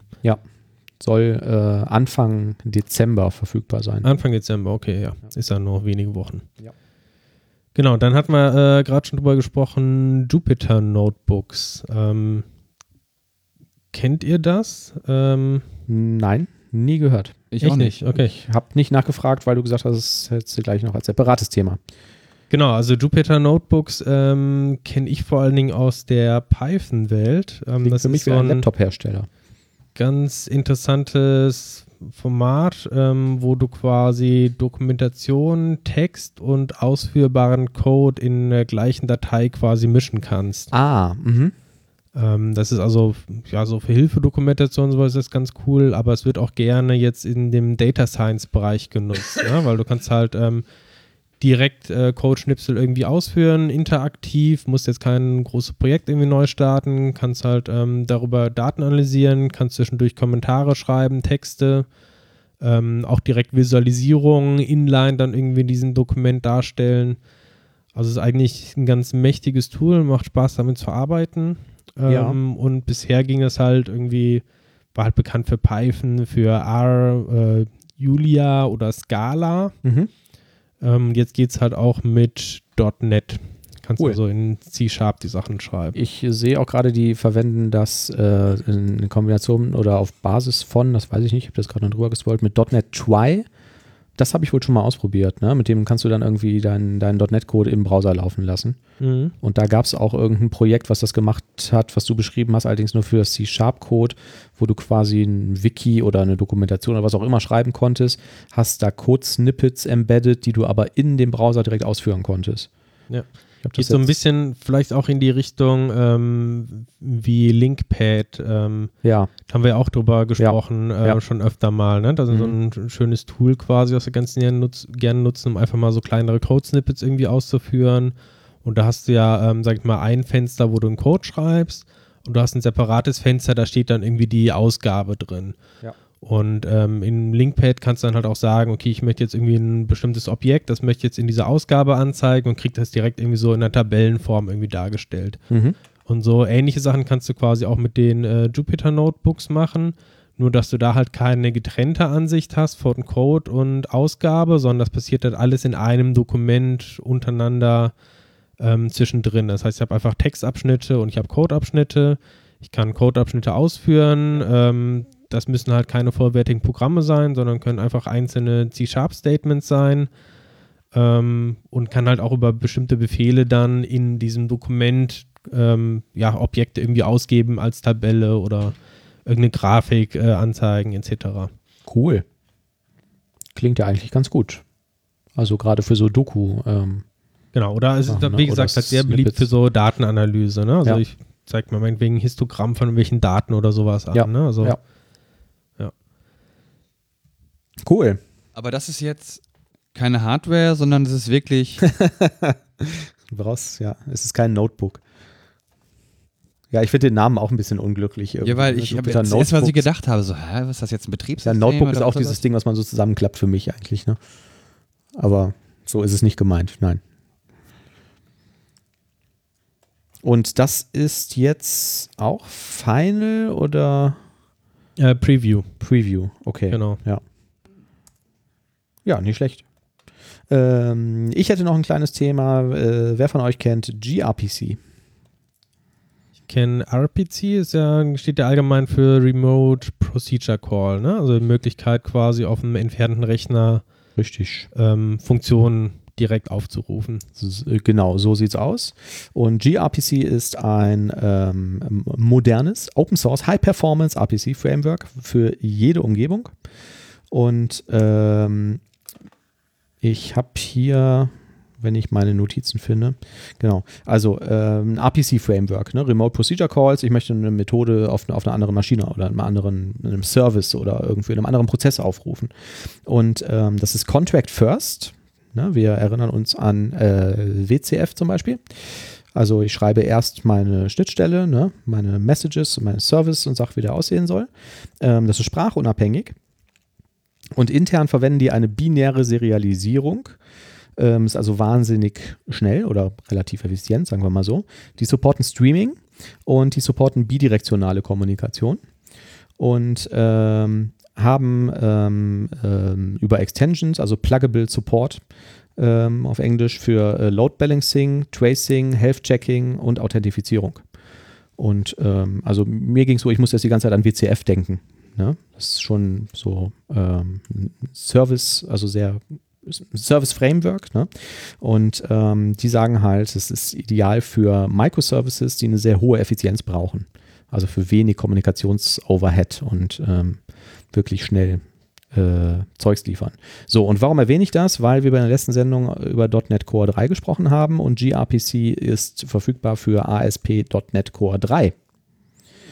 Das heißt, es gibt ein Project-Template, wo du irgendwie sagst, hier, mach mir mal ein neues gRPC-Projekt. Ähm, und ähm, das funktioniert im Wesentlichen, äh, wie gerade schon gesagt, wie WCF. Du ähm, hast eine sogenannte Proto-Datei. Und das ist ein eigen, eigenes Sprachkonzept von denen, ist aber sehr, sehr simpel, wo du quasi erstmal wegen Contract First eine Schnittstelle definierst und sagst hier, so, und ich möchte die, Operation äh, Sende Pizza haben und ich übergebe eine Anzahl und kriege Result zurück oder so zum Beispiel. Ähm, man muss in seiner Solution einfach ein NuGet-Package noch äh, hinzufügen. Das macht dieses Template dann natürlich auch. Das ist G, äh, GPRC Tools, heißt das komischerweise. Vielleicht ist das auch ein Tippfehler in der, in der Doku gewesen. Und weil das aber dann in ASP.NET Core steckt, wird dann auch alles supported, was wir halt so schon von dort kennen. Ne? Dependency Injection, Logging, Autorisierung, Authentifizierung und so. Funktioniert alles ähm, sofort damit. Es läuft ja auch über HTTP 2. Ne? Also es ist zwar ein binäres Protokoll, aber mhm. quasi als Transport wird HTTP 2 benutzt. Also ja müssen wir wahrscheinlich auch nicht alles dann ASP.NET Core komplett neu bauen, ist ja. Genau, ja, war wahrscheinlich einigermaßen einfach zu implementieren. Und weil es halt äh, sprachübergreifend ist, ähm, ist es dann halt auch ganz easy zu sagen, okay, da greife ich jetzt auf der einen Seite mit dem JavaScript-Client drauf zu und ähm, für das andere nehme ich irgendwie mein .NET-Client oder habe eine iOS-App oder so, die in Swift geschrieben ist. Und dieses äh, Proto kenne ich auch von ähm, Protobuf quasi, ne? Ja. Das ist ja die, die, Grundlage von Google, dieses Projekt, was sie auch schon vor vielen, vielen Jahren quasi intern einsetzen. Genau. Aber, ja. aber, aber, ja. ich sehe auf der Seite gerade, ich bin da eben drauf, sehe ich auch eine klitzekleine Einschränkung, nämlich das gRPC wird in Azure App Services derzeit derzeit derzeit noch nicht unterstützt. Und yes. auch im IIS noch nicht. Ja. Das ist schade. Ich meine, gut, dass man es hat irgendwie.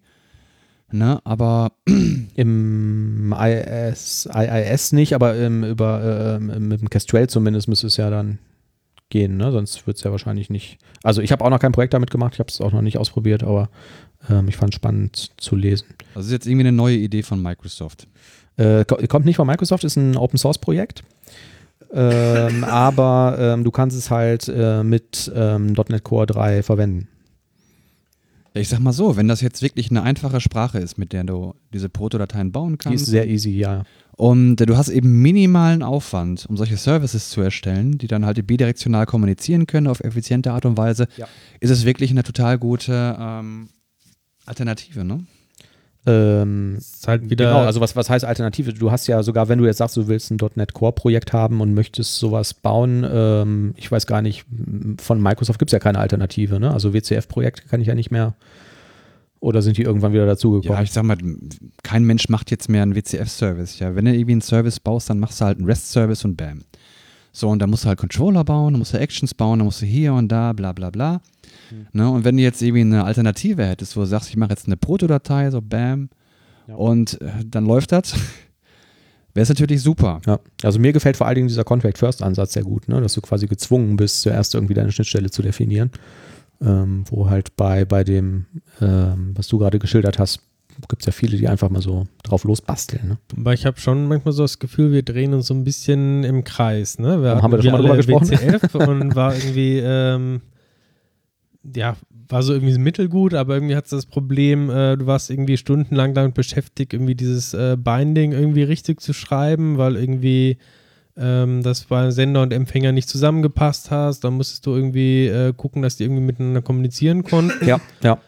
Und dann hatte irgendwie der eine nicht die gleiche Version wie der andere und dann gab es äh, irgendwelche Exceptions, weil irgendein Feld irgendwie mhm. fehlte und das Schema dann nicht mehr gepasst hat. Ja. Da hat man, äh, dann kam man hier irgendwie zu Resten und gesagt, okay, hier alles mal ein bisschen relaxter hier, kein Strict Typing mehr, wenn jetzt hier eine Property zu viel kommt oder zu wenig, ist auch egal. Ja. Und jetzt kommt es immer mehr, okay, jetzt müssen wir aber doch alles hier type checken und ähm, wieder strikte Contracts, also hm. Ja, vor allem das bidirektional ist ja ganz interessant. Ne? Und diese Streaming-Unterstützung. Die man aber eigentlich auch mit Signal A irgendwie dann hinfrickeln könnte, wenn man wollte. Ne? Streaming? Ja, klar. Weiß ich nicht. Du kannst ja doch so eine Data-Channel aufmachen. Okay. Und dann kannst du doch Daten von einem Ende zum anderen streamen, allerdings auf dem Application Layer. Das ist natürlich der Nachteil. Und hier hast du das eben auf einer tiefer liegenden Schicht auf dem OSI-Layer. Und du hast das Risiko bei Signal A, dass er irgendwann HTTP-Polling macht oder so, ne? weil das nicht durch die durch Ja, die ich glaube, Firewall Signal kommen. A ist ja auch dann eher tatsächlich für Client-Server-Anwendungen, ne? Also wenn das Ganze tatsächlich im Webbrowser läuft. Und ich glaube, bei gRPC ist der Fokus eher auf Kommunikation zwischen Services. Naja, ich habe auch schon Pferde, man hat auch schon Pferde kotzen sehen. also ich meine, letzten Endes wird alles für irgendwelche Zwecke hingebogen. Ja. Also ich habe äh, hab so verstanden, dass hier der Fokus auf jeden Fall auf High Performance RPC Call liegt. Ne? Und ähm, Ich meine, wer ist denn, ich meine, wenn jetzt einer ein High-Performance äh, Framework anbietet, ne? Ich meine, wer ist denn, ich meine, wer ist denn jetzt derjenige, der sagt so, nee, ich springe jetzt nicht auf den Zug, High Performance brauche ich nicht. High Performance braucht doch jeder. Ich meine, wenn, wenn man die Möglichkeit hat, High Performance zu entwickeln, ja, dann würde ich es auch nutzen. Ja, also wenn du jetzt irgendeine öffentliche Schnittstelle baust, also ich würde jetzt schon standardmäßig, schreibt man ja äh, heutzutage dann irgendwelche äh, REST äh, Full oder REST-orientierten Web-APIs. Ne? Ich würde jetzt nicht ohne Not irgendwie sagen, wir machen das jetzt alles mit gRPC. Aber es, ich finde es schön, dass es das gibt. Und ich fühlte mich so ein bisschen halt irgendwie an WCF-Zeiten erinnert. Ja, Thomas hat gesagt, wir drehen uns im Kreis. Aber ich finde auch ganz, ganz nice, ähm, was du ja früher gemacht hast bei, bei WCF ist, du definierst die Schnittstelle, ne? also Contract First. Du implementierst deinen Service und jetzt ist, war ja dann früher immer so eins der Geschichten, die halt einfach ganz nett fahren, dass du mit diesem .NET Visual Studio Proxy Tool, wie ist das nochmal, WSDL Gen oder so, ne, WSDL, weiß ich nicht mehr, ähm, auf den Service gegangen bist und der dir einen Client generiert hat. Und das funktioniert hier genauso. Also du schreibst den Contract in so einer Proto-Datei und jetzt hast du Tools, die dir aus den Proto-Dateien den Client-Code generieren. Und das dann jetzt aber sprachübergreifend. Und ähm, das finde ich ganz nice. Ich weiß jetzt auch nicht, äh, wofür ich das benutzen würde. Wir haben früher Callcenter-Software geschrieben, da war sowas wichtig, dass es dann irgendwie High Performance war und möglichst schmal äh, berüstig, äh, was übertragene Daten angeht und so. Aber ich glaube, auch das äh, würde ich heute ohne Not jetzt auch nicht mehr so machen. Ja. Ich wollte es nur mal gesagt haben. Es steckt in ASP.NET Core 3 mit drin. For free. Vielleicht braucht mal Alter, jemand sowas. Das ist ja mega. Mega. Woll? Ja, ich glaube, wir sind durch. Oh, das Vielleicht ging ja noch schnell. ne? ähm, ein Hinweis, ganz wichtig, ähm, dass ihr uns fünf Sterne auf iTunes gebt. Oh ja. Wir vertragen keine Kritik. Ja. Also bitte nur positive Sachen und nur fünf Sterne. Und ich muss auch rügend noch hinzufügen, wir haben schon lange keine Geschenke mehr von euch bekommen. Die Brain Boost Pillen sind alle. Die sind vergammelt. Ja, die Maus, die wir bekommen haben, das ist auch schon so lange her. Wann hast du die Maus bekommen? Wir haben bald Weihnachten. Ne? Wir haben Ich bald glaub, da könnte man Weihnachten. auch mal, wir mögen auch gerne Süßigkeiten oder so. Ne? Süßigkeiten, ja. Ja. Also ähm, fühlt euch frei, uns zu beschenken. Ja, die Adresse kriegt man über das Impressum der Webseite raus. Man findet vielleicht auch einen Amazon-Wunschzettel, wenn man nach den Namen sucht. Das geht schon. Wir haben ja früher am Ende immer einen Witz erzählt. Ich kenne zufällig einen. Ach komm, Soll ich erzählen? ja. Ähm, eine Nonne äh, reist äh, zusammen mit einem äh, Priester auf einem Kamel durch die Wüste. Die sind auf der Flucht. Und ähm, auf der Hälfte der Strecke äh, bricht das Kamel tot zusammen. Und äh, die beiden sagen, ja, scheiße, ey, das ist, ist unser Ende, ne? Wir kommen aus der Wüste nicht mehr raus, ne? Und und unterhalten die sich so und dann sagt die Nonne, ja, einen letzten Wunsch hätte ich ja noch, ne? Ich habe noch nie einen Mann nackt gesehen. Und dann sagt der Priester, ja, pff, kein Problem, so, ne? Nichts mehr zu verlieren. Und zieht sich aus. Und die Nonne guckt ihn so von oben bis unten an und sagt, boah, wa- wa- was ist das denn da für ein Ding? Und dann sagt er, ah, ah, das ist ein Zauberstab. Da, wo man den reintut, entsteht neues Leben. Und dann sagt die Nonne, äh, geil, äh, dann stecken doch in das Kamel, dann können wir nach Hause reiten. Hm. Verstehe, kommt gut an. Ja, dann. Tschüss. Tschüss. Bye.